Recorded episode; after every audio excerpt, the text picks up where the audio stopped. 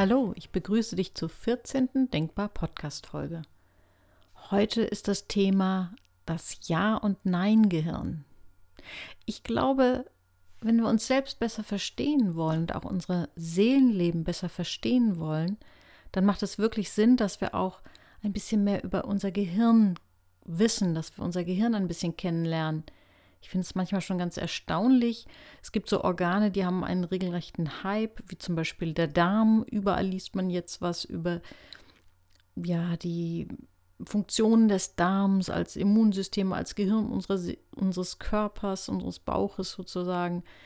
Und dann wundere ich mich manchmal, dass, dass wir so wenig wissen über unser Gehirn.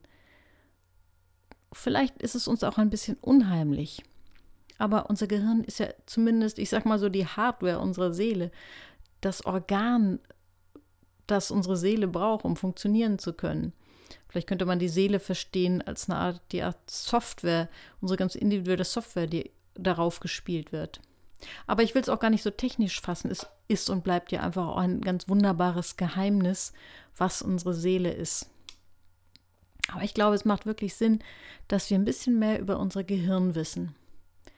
Und deswegen möchte ich heute ein Modell vorstellen, was ich ganz hilfreich finde. Das Modell vom Ja- und Nein-Gehirn. Und ich möchte euch einladen, gleich zu Beginn eine kleine Übung zu machen. Ich werde euch gleich Worte vorsagen und bitte euch, dass ihr jeweils das Wort, das ich euch nenne, zehnmal hintereinander vor euch selbst laut aussprecht. Also euch gemütlich hinsetzt und zehnmal dieses Wort aussprecht und zwischen den Wörtern eine kleine Pause macht und ganz bewusst hineinspürt, was in eurem Körper und euren Gefühlen die Reaktionen auf dieses Wort sind. Und die Übung läuft folgendermaßen. Ich bitte euch zuerst einmal zehnmal hintereinander das Wort Nein auszusprechen und dazwischen immer eine kleine Pause zu machen nach diesem zehnmal das Wort Nein aussprechen, eine größere Pause machen und danach zehnmal das Wort Ja auszusprechen. Ihr könnt mir auch einfach zuhören. Ich werde das jetzt einmal machen und dann spürt mal in euren Körper und in euer Gefühlsleben hinein, was diese Worte bewirken. Nein. Nein. Nein. Nein. Nein. Nein.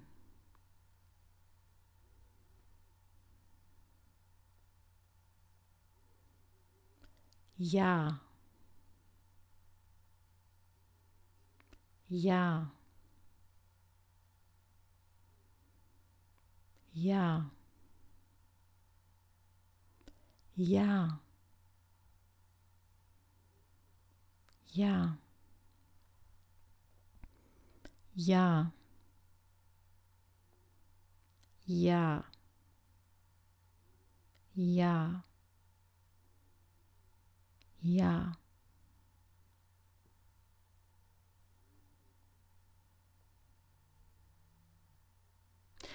Vielleicht konntest du die Übung eben schon gleich mitmachen und wenn du jetzt nicht die Zeit hast, dann kannst du das für dich mal ganz in Ruhe machen. Und ich will einfach mal erzählen, wie meistens die Rückmeldungen sind, wenn ich das mit in Seminaren zum Beispiel mit Gruppen mache.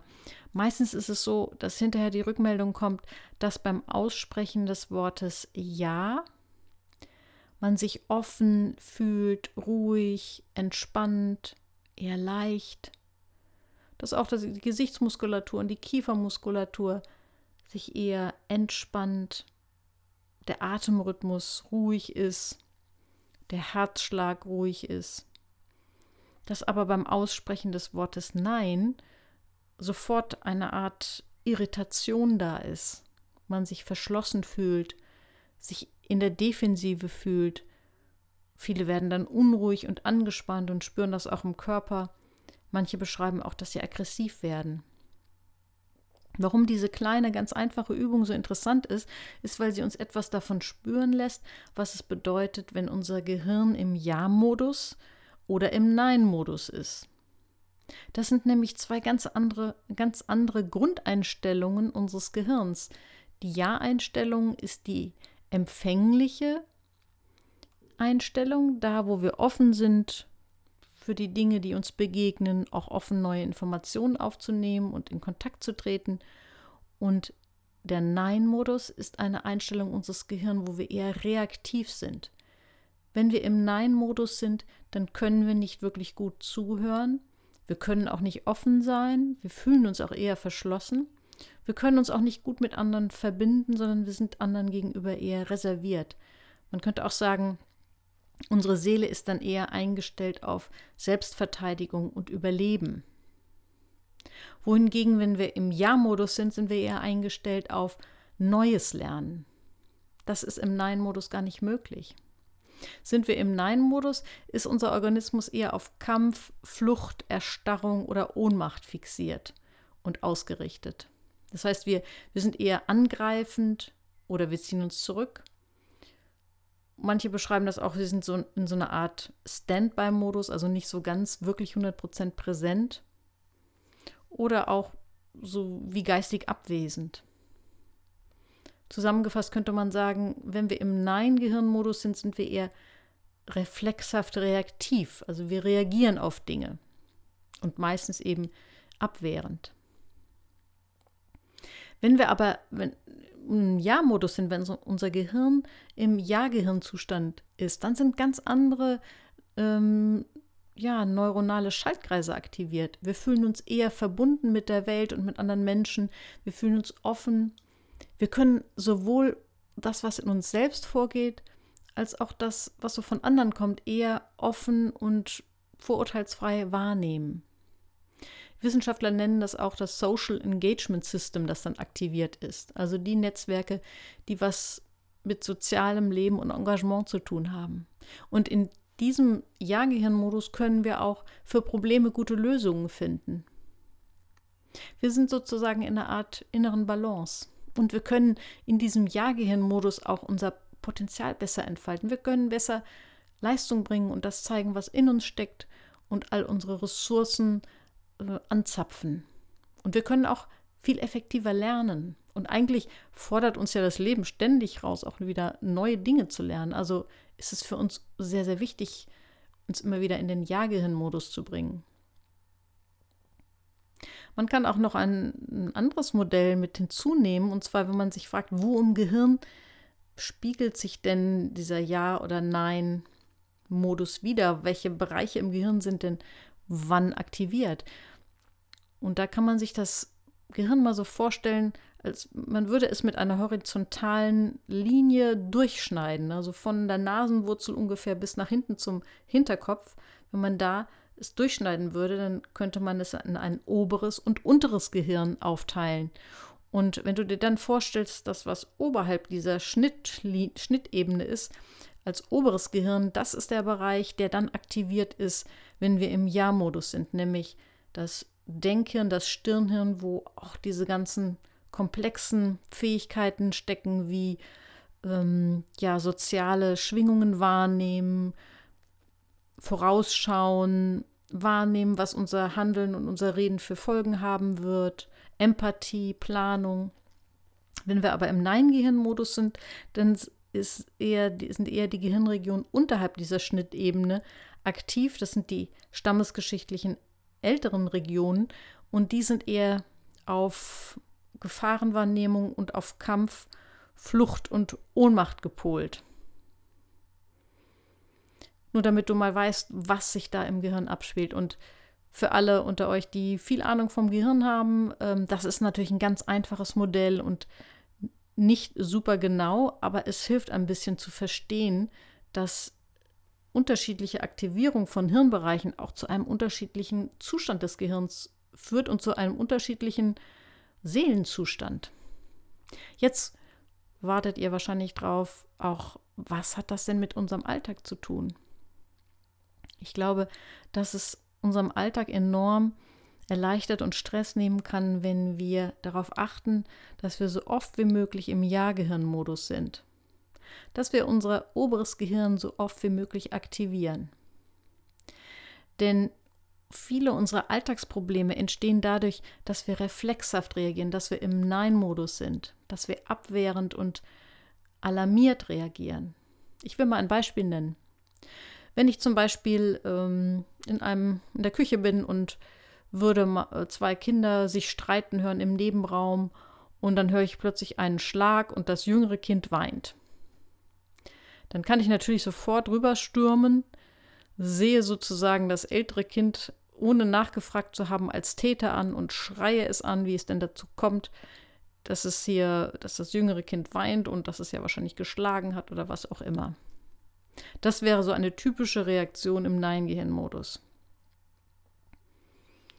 Wenn ich aber einen Gang zurückschalte und einen kurz innehalte und versuche, erstmal darüber nachzudenken, was ist hier überhaupt passiert und auch mit dieser Frage in die Situation reingehe, hallo, was ist denn hier gerade passiert?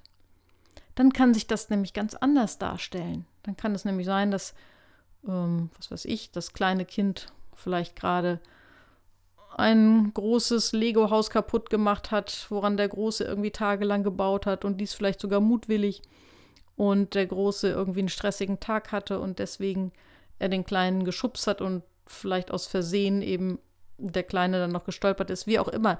Es kann sich nämlich ganz anders darstellen. Das heißt, es ist für uns ein Riesenvorteil, wenn wir schaffen, nicht reflexhaft zu reagieren, sondern erstmal innezuhalten kurz zu warten und dann unser oberes Gehirn zu aktivieren, indem wir uns Fragen stellen. Nämlich, was ist hier passiert? Was sind die Motive? Was macht jetzt Sinn? Wie kann ich reagieren? Anderes Beispiel. Du bist an der Arbeit und hast gemeinsam mit deinem Kollegen eine ganz wichtige Präsentation zu halten. Und nun kommt der Tag, es ist wirklich eine ganz wichtige Präsentation. Der Chefchef -Chef ist dabei und es geht auch dar vielleicht darum, dass du befördert wirst. Und nun äh, bist du gerade an der Arbeit angekommen und, und hörst, der Kollege hat sich krank gemeldet und du denkst sofort, schon wieder, der will sich mal wieder aus der Affäre ziehen. Das kann stimmen. Aber vielleicht wirst du später am Tag die Information bekommen, dass das Kind von dem Kollegen am Abend vorher mit einem komplizierten Beinbruch ins Krankenhaus eingeliefert wurde. Also vielleicht gibt es wirklich ganz triftige Gründe und deine Vorurteile sind völlig unberechtigt. Und es könnte sein, dass du, bevor du überhaupt realisierst, dass, dass du von falschen Annahmen ausgehst, vielleicht schon mit anderen Kollegen über diesen geschimpft hast und dass du sehr viel Energie verloren hast, weil du dich aufgeregt hast und ärgerlich warst. Auch hier würde es helfen, aus dem Nein-Gehirn-Modus rauszukommen, indem man sich Fragen stellt. Indem man sich zum Beispiel die Frage stellt, okay, was ist da passiert? Und dann wirklich versucht, erstmal abzuwarten, bis man mehr Informationen hat. Oder auch den Kollegen, wenn er da ist, genau zu fragen. Was war denn da los und hatte das auch mit der Präsi zu tun? Oder na, einfach offener an die Situation ranzugehen.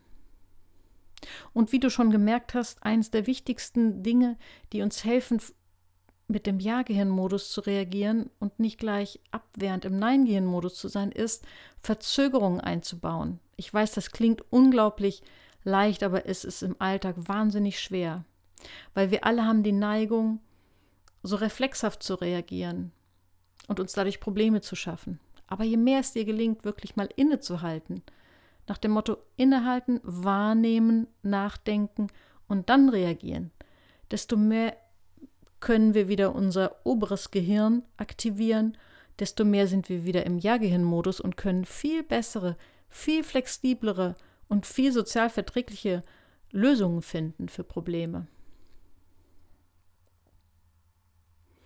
Und nun möchte ich dir, nachdem ich diese beiden Modelle vorgestellt habe, eine kleine Aufgabe mitgeben für die kommenden Tage. Vielleicht kannst du die, dir das aufschreiben und dann einfach dich ein bisschen beobachten in den kommenden Tagen. Das erste wäre die kleine Aufgabe. Wenn dich etwas ärgert, dann baue dir erstmal eine Pause ein, ganz bewusst zum Innehalten und Nachdenken. Versuche weniger reflexhaft zu reagieren. Du wirst merken, dass du viel mehr Lösungspotenzial in dir entdeckst für schwierige Situationen. Das zweite ist, wenn du merkst, dass du in einer bestimmten Situation total blockiert bist, weil du unter Stress stehst oder weil du total voller Ärger bist, dann versuche, anstatt eine Situation auf Biegen und Brechen zu lösen, erstmal deinen Modus zu verändern, aus dem Nein-Gehirn-Modus rauszukommen, indem du eine Pause einlegst, indem du dir Fragen zur Situation stellst indem du dich erstmal auch körperlich wieder etwas beruhigst. Im Zweifelsfall ist es sogar gut, Konflikte, sei es beruflich oder privat, zu vertagen, wenn du merkst, dass du im absoluten Nein-Gehirn-Modus bist. Ich hoffe, du konntest mit diesem Modell etwas anfangen und es hilft dir vielleicht im Alltag bessere Lösungen für Probleme zu finden und dadurch weniger Stress zu haben. Viel Spaß beim Umsetzen.